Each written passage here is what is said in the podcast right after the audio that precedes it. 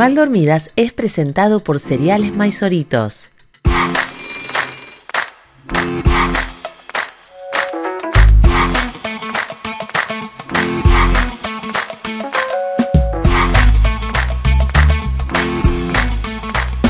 Esto es Mal Dormidas. Yo soy Aliotero. Y yo, Clara Ulrich. ¡Ah! Tercer capítulo, loco. No lo puedo creer. No. Llegamos al tercer episodio. Tercero. Una gente, que, una gente que no se tiene nada de fe, ¿viste? Che, qué bien que llegamos al tercero. Esto en una cita, esto comenzó con una cita ciegas. Después Recordémosle. en la segunda cita, Sí. este, hubo una segunda cita y fluyó. Y Esta fluyó. es nuestra tercera cita. Ya tuvimos Este- encuentro carnal, vos decís, ya para la tercera, ¿vos cómo eras? Sí, claro que sí. 100% sí. Obvio que sí, ya está. Obvio, Ay, obvio, sí, ya, ya. dejate de embromar. No, bueno, pero para la gente que tal vez se sumó, no sé, de repente cayó en este podcast y cayó al episodio 3, te contamos que somos dos comediantes, yo argentina, Alex venezolana, nunca nos vimos en persona. Sí, sí, estamos haciendo un podcast y nunca pude sentir el aroma de su piada. Y acá estamos, porque nos caemos bien y somos amigas de WhatsApp desde la pandemia hasta el día de hoy. ¿Te gustó? Ajá, somos madres de dos niños. Me encantó esa introducción, por cierto. Somos madres de dos niños. Esto no es un podcast de maternidad, no, pero podría serlo. pero, Pero no lo es. pero no lo O sea, es. lo importante es que no lo es. No lo es, y como queremos sacarnos un poquito el sombrero de mamis, y el sombrero en cada capítulo es como que lucha por entrar en la cabeza de vuelta. Y vos decimos, no, yo, yo soy madre, pero también soy mujer, soy comediante, salí de acá y el sombrero se vuelve a poner. Eso, eso. ¿Cómo empezó Clara Ulrich en la comedia? Tiempo. Bueno, chan, chan. A ver, vamos, vamos a empezar. Yo en realidad soy actriz. Eso es lo que quise ser desde que era... A ver, para mí el teatro fue como, en principio cuando era chiquita, un refugio. O sea, yo caí en un colegio muy cifrino, donde no tenía muchas amigas. Na, na, na, pero es verdad. Y entonces en el recreo me escapaba al salón de actos y actuaba en el salón de actos, no había gente, chicos, ¿eh? Pero yo jugaba ahí. Tú sola ahí, con un monólogo Exacto. eterno. No me acuerdo qué hacía, pero no me daba miedo, no me daba miedo que estuviese oscuro. No me, da- o sea, había algo del teatro que me parecía como, "Ah, este lugar está buenísimo, está chévere para jugar. Y a los 15 dije, quiero ser actriz. Mi mamá dijo, ¿qué? ¿Qué? ¿Sí? Ajá, ajá. No, no, pregunte, pregunte, arroje. No, que me, me parece que es- es- la historia es muy parecida. Ah, O sea, no tan parecida, pero no, eh, yo también, yo toda mi vida quise ser actriz desde los chiquita, desde 8 o 9 años. Yo era súper tímida. Eso te lo puede decir mi mamá. O sea, como que en algún momento yo dejé de ser tímida, creo que tiene que ver con esto de que yo ahora yo quiero ser actriz. Y actuaba, pero en planes vacacionales de estos que hacían, me acuerdo uno que hacían en el, te- en el Teatro Teresa Carreño, que es como el gran teatro de acá. claro, claro. Había unos Caracas. planes vacacionales. Y, y ¿Qué es un plan vacacional? Como una especie de es curso, como un taller. campamento. Ah, campamento artístico. Sí, sí. Mirá qué Mientras bueno. todos mis amigos se iban a campamentos, eh, no sé, Rincón Grande, Lagunazo, así se llamaban, y estaban todo el día cantando canciones y que soy un tenedor, soy un cuchillo y una cuchara, cha, cha, cha. Porque son las canciones de campamento. Vos estabas actuando Shakespeare. Yo estabas- estaba estabas- un tema intenso de, ajá. Y a mí me pasó como a ti que, este, no me, a ver, ¿cuándo fue tu primera obra de teatro? Formal, ya. Tipo profesional, profesional. No, sí, yo en un estudié teatro muchos de verdad, años. pues. No, en un teatro O de sea, en verdad un pasaron público. muchos años. Muchos años. O sea, yo que sé, a mis 19, ponele, habré hecho la primera. Ah, bueno, pero yo me esperaba muchos más años, ¿no? 19. bueno, pero fue- yo también empecé a esa edad. Sí, bueno, pero después, profesional, profesional, eh, pasaron varios años más, eh, porque yo me, me puse a estudiar, a los 15 estudié con un profesor que, que yo no sabía muy bien qué onda, pero no me encantaba. Eh, por ejemplo, me decía- yo me acuerdo de un ejercicio que yo le decía, eh, yo tenía que mirar una, una foto y imaginarme que esa persona era mi marido muerto. Una cosa que a los 15 años muy difícil de llegar a eso, ya como Wow. ejercicio, chicos. Tenía 15, ¿cómo me Y de puedo ahí directo a la terapia. Bueno, yo le decía, profesor, pero a mí no me pasa nada con este cosa. No, pero vos te lo tenés que imaginar. No me, no me daban herramientas, no me daban nada. Yo forzaba un llanto, una cosa, una imagen, una cosa que no tenía. Pero después pasó la vida y realmente conocí a Augusto Fernández y a su escuela, que fue quien me formó. Y estudié, estudié, estudié, estudié. Y, pero era muy, muy perfeccionista. Augusto. Entonces era como que cuando hiciéramos la obra iba a tener que ser, yo tenía que ser casi que Meryl Streep en Argentina, tenía que ser algo perfecto, espectacular, estudié dirección con él, fue como una cosa, y eso me inhibió salir. ¿Viste? Como, ay, lo que haga, lo primero que haga tiene que ser espectacular. Y esto, ah. quien, lo, quien lo esté viendo, no, uno tiene que hacer mucha pavada y tiene que equivocarse mucho cuando arranca a hacer algo. Porque eso es, las horas de vuelo son lo que te permiten después hacer lo que te gusta. Pero y te tienes que divertir. Que es algo que, que, siento que nosotras coincidimos en lo poco que nos conocemos en estos tres episodios. que coincidimos en que mm, hay que divertirse. Independientemente de, de si estás haciendo un, un, puñal de obra de teatro, como también hice. O sea, yo hacía unas obras de teatro. Mi primer personaje, todavía mi hermana me echa vaina con eso, porque eh, era un, una obra de hora y media, súper intensa, había eh, eh, mitología griega, había psicoanálisis, de hecho la escribió un psicólogo, y yo era un perro maldito del infierno. Ese era mi personaje. Y aparecía cinco minutos. Yo pasé meses ensayando Sintiéndote ese personaje. obvio, ¿cómo te quiero? Porque vos, claro, si tenías que hacer de perro, estudiaste perros, estudiaste cuerpo de perro, estudiaste como todo, ¿no? Todo, yo pasé meses haciendo como perro en mi casa. Tú no sabes el perro que yo hago ahorita, es perfecto. Yo juego ahorita con mi bebé, con Bernardo, de perro. Yo digo, pero qué buen perro soy, ¿vale? O sea, es una locura. Ah, todo, vuelo, o sea, eh, casi que hago pupú. hago pupú perfecto como perro. No, no, no. Todo, todo. y entonces invité a toda la gente que toda la gente que yo conocía, claro, en esa época, toda, o sea, todo mi salón de la universidad, toda mi familia, todos mis primos, todo, yo les dije, por favor, tienen que ver esta obra de teatro, porque es mi debut como actriz. Y esa gente salía molestísima, porque era todo bien con la obra, pero tú me hiciste ver hora y media de un puñal de obra de teatro y tú saliste cinco minutos. Cinco minutos de perro. No, de perro maldito del infierno. No, pero verdad, discúlpame, perro maldito del infierno, que ese era. Mira, me ganaste a. Eh, voy a saltar, no tiene nada que ver con la comedia, pero yo, Francis Ford Coppola, director del Padrino decidió hacer una película en Buenos Aires. La, película es malísima, pero eso no lo sabíamos en ese momento. Y yo lo leo en un diario. Y yo digo, no, yo tengo que estar en esa película.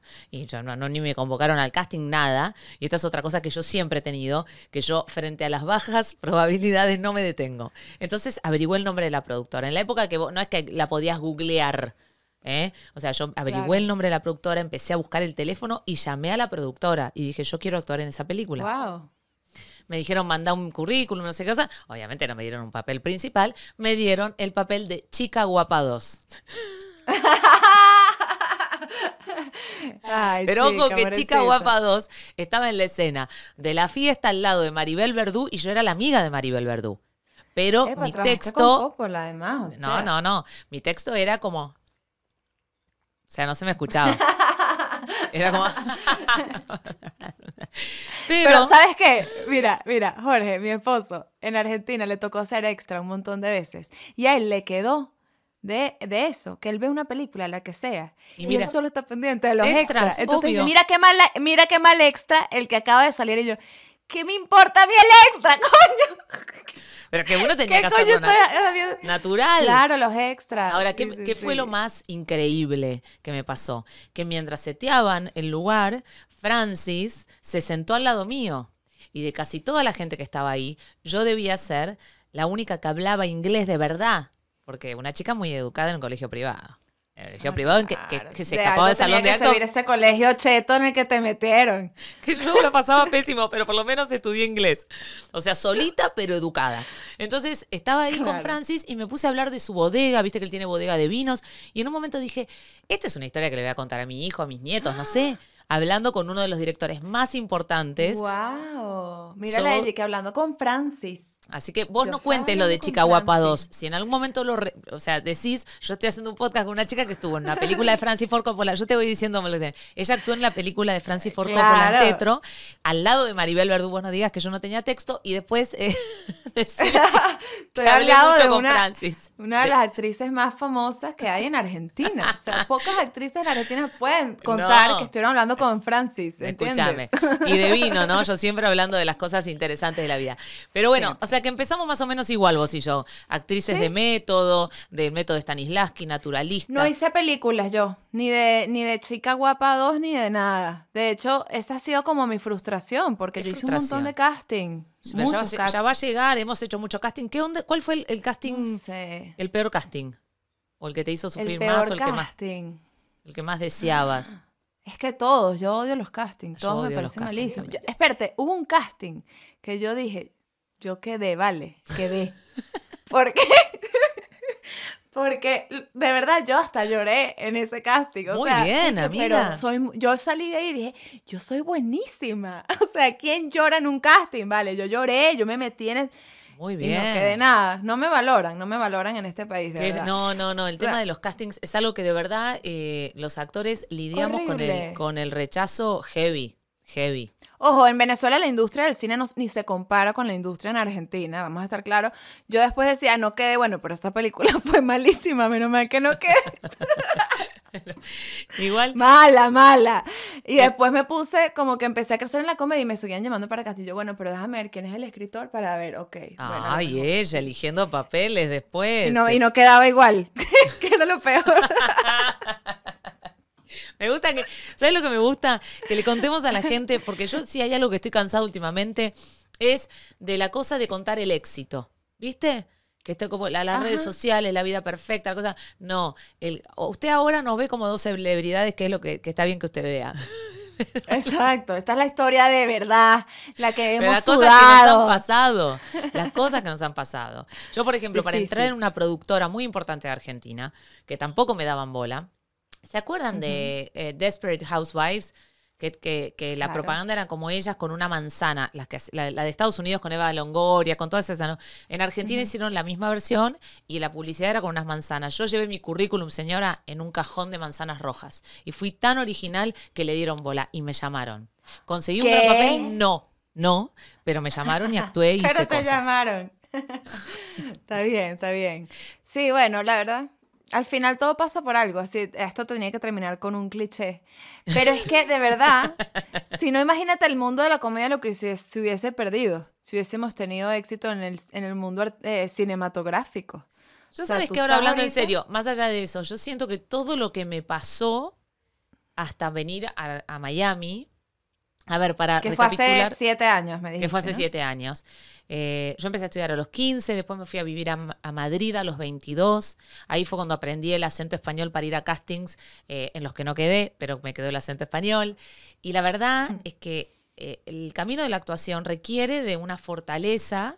Porque, excepto que seas, no sé, Brad, y que viste que Brad Pitt se disfrazaba de pollito y un día la pegó y se hizo millonario, pero la mayoría de los actores la remamos y tratamos de Sí. hacer y, de, y de realmente poder vivir de lo que amamos. Entonces, a mí me adoptó la radio. Así que Ah, claro. ahí es a donde quiero decir lo importante que es para mí que estemos haciendo esto. Porque yo hace siete años que no hago algo que sea así de radial. Eh, digamos, he hecho algunas otras Claro. experiencias de podcast, he tenido otras cosas. Pero eh, hacías radio en Argentina. en Argentina hice 10 años de radio Ah, ininterrumpido. no, imagínate tú. Ininterrumpido Claro, en todo tipo de programas, as- siendo humorista, me han nominado a premios. Y la ser- radio te da una cancha increíble, porque es que, no, de verdad, el ritmo, No, sí. el, No, no, el no. tema de la improvisación, eh, o sea, te da muchas herramientas. Yo hice radio como eh, intermitentes, o sea, dos años con un programa de dos años que se llamaba Mujeres en Pelotas. Ah, Lo mira amé. qué bien. Ah, ya. Sí. Estaban en pelota. No, pero nos vestíamos. nos Ah, ok. Sí, Total no, se veía. Yo amo, yo amo- yo amo Exacto. la radio que no se veía, chicos. Ahora todo se tiene que ver, para todo. te- esto es un podcast y los, la radio se ve. los sí. podcasts arrancaron siendo audio nada más. Arrancaron siendo audio y ahora también no tenemos que no tenemos que maquillar. Pero a la radio yo he ido en estado calamitoso y la gente Claro, ni vale. enterada. Ni enterada. Mira, pero después me di cuenta, porque lo hice como en paralelo, O sea, empecé a hacer stand-up, que fue lo primero que hice en comedia, y me di cuenta, porque todavía yo estaba con mis intentos de hacer que sí, teatro y hacer cine, no sé qué, yo dije, en comedia tú tienes el control, no absoluto, pero bueno, casi, Sí. de tú eres tu escritor, tu director, tú no necesitas de el mejor guionista, ni el mejor director, ni el mejor, o sea, tú er- tienes como más control de lo que vas a hacer. Entonces no dependías de, ay, pero ¿con quién voy a actuar en esa obra de teatro?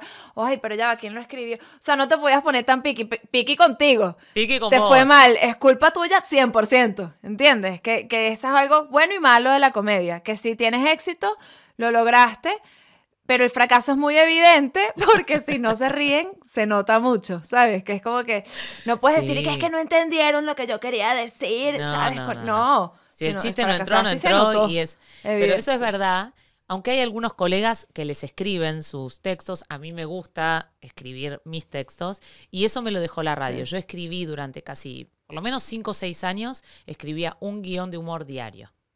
¿Sabes lo que es? Ah, Yo claro. recuerdo los domingos que a veces tenía angustia porque tengo el recuerdo, porque decía, mañana el programa, ¿de qué voy a hablar? Ya hablé de todo lo que podía hablar. No sé de qué voy a hablar. Claro.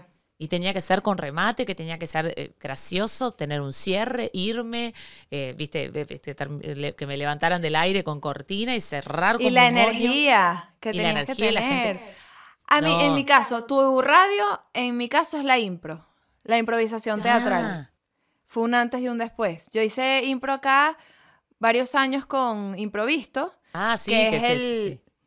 el grupo que además fundó mi esposo, Domingo Mondongo, que además yo soy el cliché, soy la actriz que se casó con el director. Ay, me muero. No sabía Sí. eso. Él te dirigía y de repente. mm. de repente nació el amor. Este, pero nos conocimos, espérate, desde el primer taller que hizo Improvisto hace 10 18 años casi. ¿Y cuándo, te, y Pero- cuándo se.? No, mucho después. Uf. O sea, es que trabajamos a- años juntos, amigos, todo, y nada, no pasó nada, y no, nada. Y al final fue como que. hmm, Bueno, tal Pero- vez.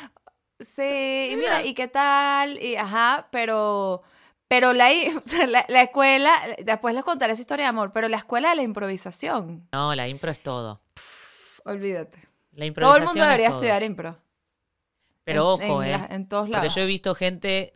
Es un arte. No hay que faltarle el respeto a la improvisación, ¿eh? No, pero como herramienta, la debería conocer no. todo el mundo. No, estamos de acuerdo, pero digo, yo veo muchos, he visto últimamente algunas compañías de improvisación donde yo digo, chicos, acá no están cumpliendo ni, ni una de las reglas de la Ah, improvisación. No, no, no. Esto es Claro, cualquier eso cosa. sí, eso sí, es verdad. Todo el público en general cree que improvisar es hacer cualquier cosa y no es hacer cualquier cosa. Tiene No, sus para reglas, nada. Y hay todas, exacto, hay todos unos códigos y, pero es y muy divertido. principios. Es muy divertido. Ahora, mi, mi, mi mote y mi así mi así como mi diploma de comediante, si existiese, que no existe, fue Miami. Yo llegué acá, creí que iba a seguir laburando en radio porque me habían dicho que acá estaba todo lo medio de la mera, todo lo que se hace para Latinoamérica se hace acá. Y cuando llegué se había ido todo a México. o los que estaban le hablaban a los mexicanos. Claro, esa es me- otra. O me dijeron, no, Argentina acá, pero no, no. Acá nosotros le hablamos a otro tipo de nacionalidades, vos en la radio, no. Y eso Siento que eso le pasó a demasiados venezolanos. Es Colegas, amigos que se fueron allá y quisieron hacer lo mismo que hacían acá y no, no. Tuvieron Y que reinventarse. Y bueno, y me decían lo del reinventarse y yo me enojaba y decía, termínenla con lo del reinventarse. Y tuve un año muy malo, una crisis personal tremenda, porque nosotros vinimos acá a Miami porque le ofrecieron un trabajo a mi marido y tuvimos una gran discusión y yo dije, no, yo no quiero ir, yo estaba, yo le quiero contar a la gente que cuando Ay, nosotras, no sé si te pasa, no, dificilísimo. No sé si a vos esto te pasa, pero a mí me costó mucho trabajar de lo mío. Yo he hecho de todo, Ale. Yo fui secretaria ejecutiva, trabajé en una biblioteca. Cuando me fui a vivir a Madrid, vendía puerta a puerta. Fui profesora de inglés de militares españoles. Hice de todo para pagarme mis estudios. Cuando yo empecé a laburar Wow. en radio y a mí me pagaban y yo podía vivir de hacer algo artístico, cuando mi marido me vino a decir, bueno, nos vamos y empezamos de cero, yo le dije, vos me estás jorobando. Yo re- estás loco. Yo, ¿Sabes lo que me costó? Tener un nombre. Pero lo volviste a lograr, ¿viste? Lo volviste. Yo sé que es- esos procesos son rudos. A mí no, me- no me ha tocado eso que te pasó a ti a nivel de pareja. Me tocó en mi primer matrimonio. Este, Yo ya les contaré ese divorcio en otra oportunidad, pero no, pero sí. Una de las razones, estoy segura, que fue cuando las relaciones empiezan como uno, cada quien irse por un camino distinto, ¿no? Claro. Y él era uno de los que se quería ir del país. No veía nada bueno acá, nada, nada, nada. Y yo estaba haci- viviendo de lo que amaba en todo sentido. O sea, yo estaba trabajando con Emilio Lovera en, en Misión Emilio, que era su programa de televisión. Estaba haciendo radio, estaba haciendo improviso, stand-up. Yo vivía feliz de lo que... Y él, no, no, el país está... Era como... eh, se o sea, de esos venezolanos que entiendo, no, o sea, estábamos en una situación complicada, pero bueno, hay gente que, como yo, que decidió quedarse y apostar y aquí seguimos. Y eso fue, eh, no había forma de encontrarnos ahí, o sea, él se quería ir y yo no, punto. Y ahí como que no conectamos de ninguna forma. Lo más loco es que no se fue ninguno. Ah, no Él- te él la nunca puedo se fue. creer. él nunca se fue. Bueno, creo. Yo creo que él no se ha ido. Este, Ah, me encanta porque eso se- pero- denota que no lo estoqueas en redes, porque no tenés ni idea de la vida del señor. Me parece muy bien.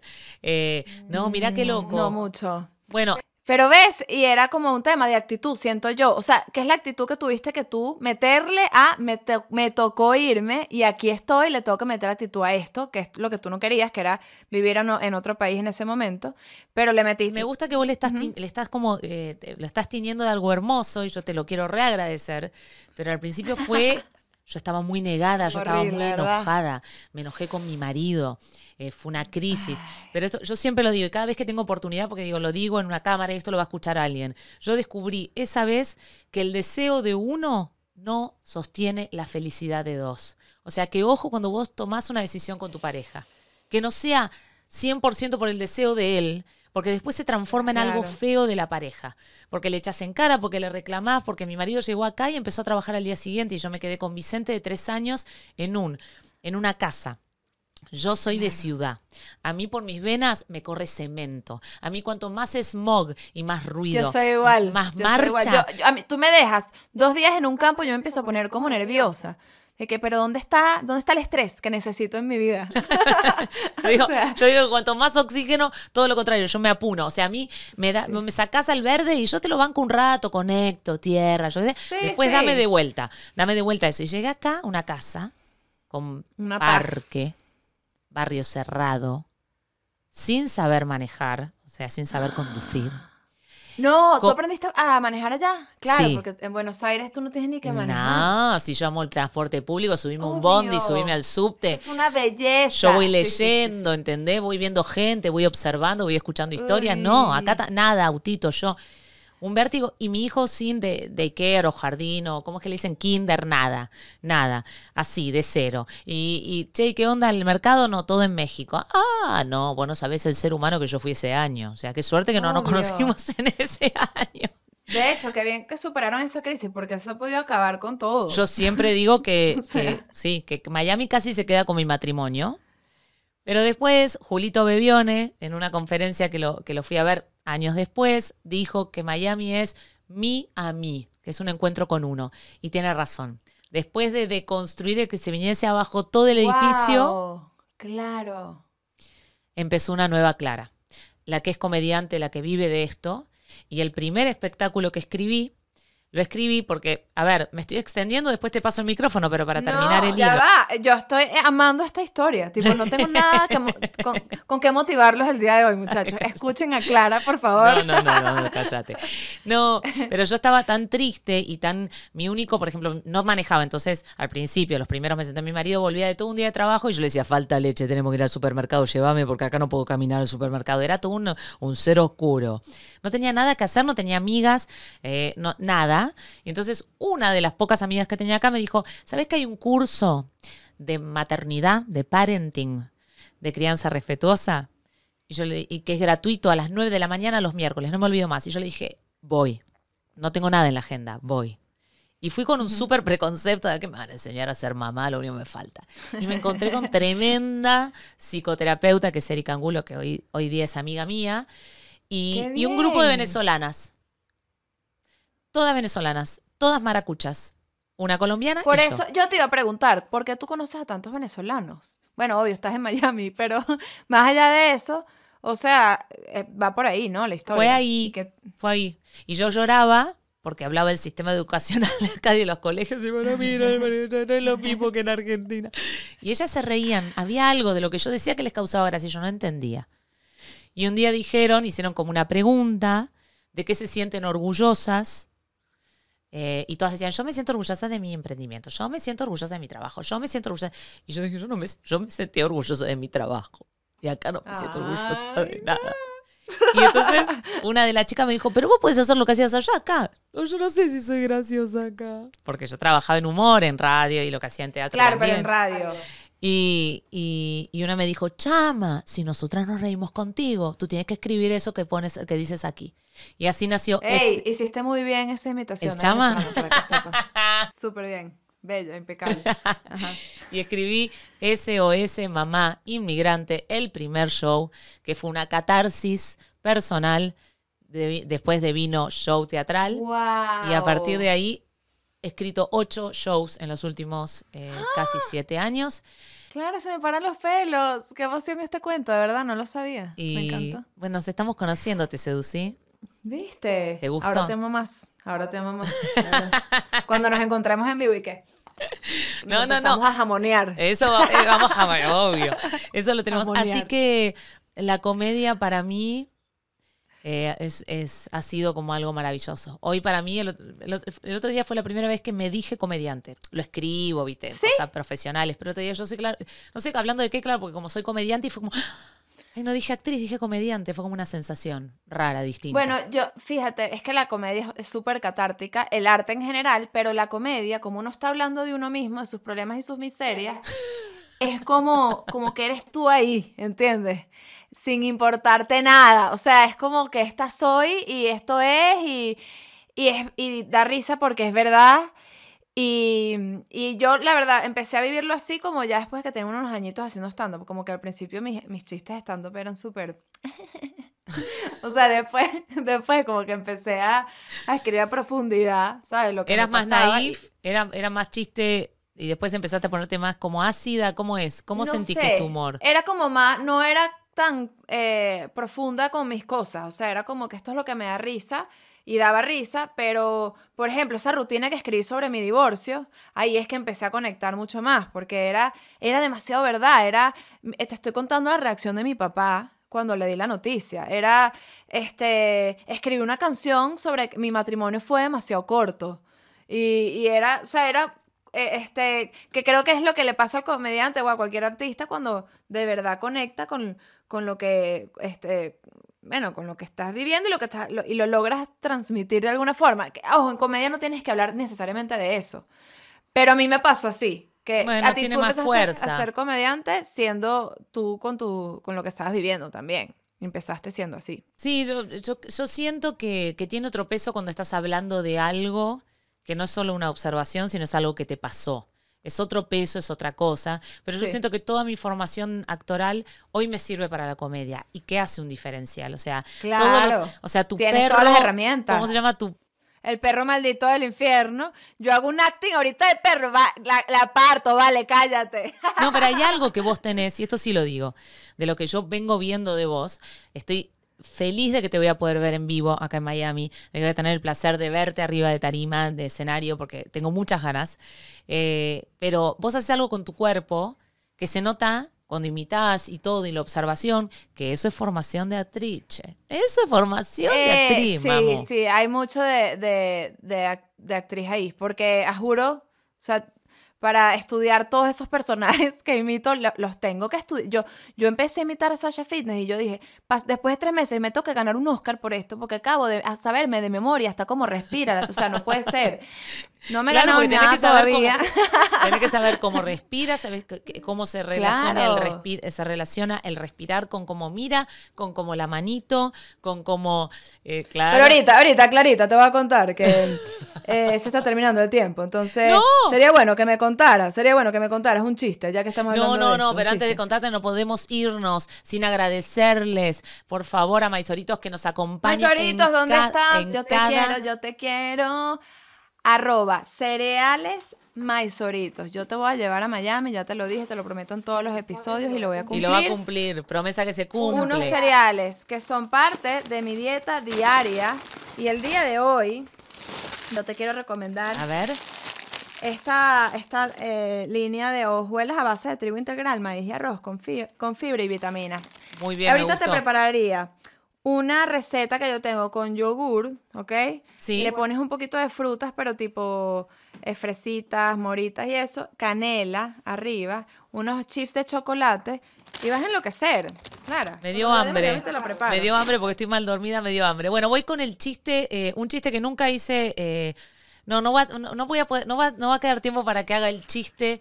Lo voy a dejar ahí, ¿eh? Hay un chiste que yo hice dos veces en mi show sobre las venezolanas, que era un chiste muy irónico, pero no mala onda, irónico, era un poquito humor negro que no funcionó y lo tuve que sacar. Eso lo vamos a dejar porque es más largo, te lo tengo que echar más largo. Pero hay un chiste que nunca hice yo, pero que me contaron hace mil años y que me hace reír y es muy malo, que la pregunta es, el chiste va, ¿eh?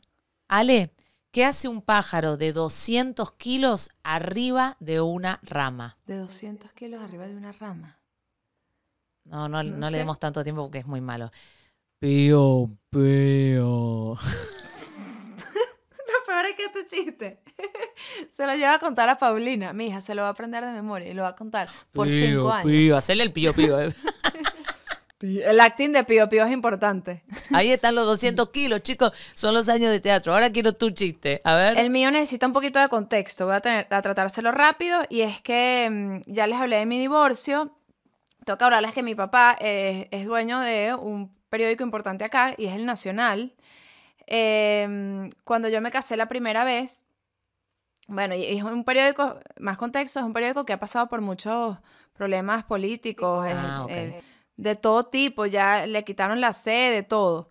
Eh, bueno, entonces cuando yo me casé la primera vez, mi papá me dijo que teníamos que casarnos por capitulaciones, teníamos que, este, bueno, separación de, firmar separación de bienes y todo esto para, si ¿Contrato llegamos a divorciarnos. Sí. Ay, pero qué mi- chica millonaria. Imagínate tú. Yo dije, ojo, no me sorprendió. Toda mi vida me dijeron que cuando nos casáramos tenía que ser así. Para mí fue normal. Nos casamos y, mi- y de hecho mi ex también, listo, obvio. Gracias a Dios porque duró muy poco. Sí. Me di- menos mal. Me divorcié, todo bien. Un divorcio tranquilazo. Me, me enamoro, me caso otra vez con Jorge. Y cuando me iba a casar, mi papá no me dijo nada. Que no tenía que firmar nada ni nada. Yo dije, así de devaluado está el Nacional, papá.